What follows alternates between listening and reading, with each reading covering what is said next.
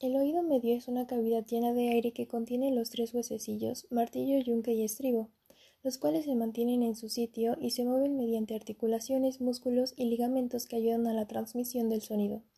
En la parte que se separa el oído medio del interno hay dos orificios pequeños, la ventana oval y la redonda. La base del estribo se asienta en la ventana oval, por donde se transmite el sonido al oído interno.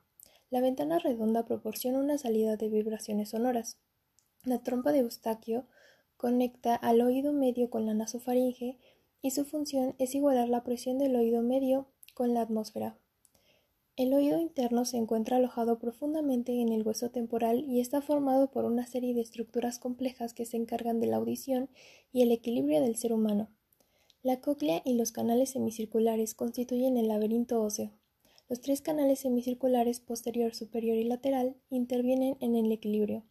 La cóclea es un tubo con forma de caracol.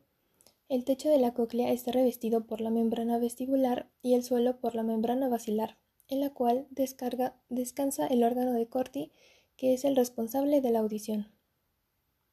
A continuación te voy a explicar cómo es posible que escuchemos. Primero imagina un ventilador, pero en lugar de que saca aire, lo va a meter. Entonces la parte de afuera que tiene como una rejita va a ser tu oreja, el espacio entre la rejita y la parte que gira se llamará conducto auditivo externo. La parte que gira se llamará membrana timpánica.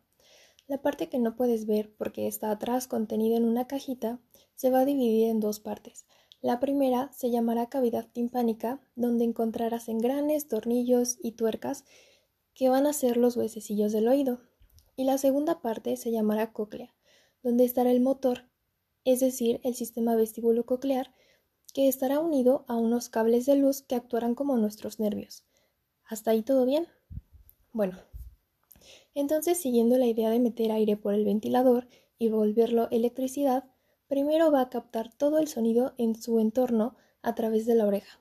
Pasará por el conducto auditivo externo. Moverá la, la membrana timpánica que va a menear a los huesecillos del oído. Este movimiento llegará hasta la cóclea, donde va a transformar en un impulso nervioso a través de nuestros nervios, llegará a nuestro cerebro y éste va a interpretar cada sonido que nos rodee, permitiéndonos así poder escuchar. Espero te haya quedado claro.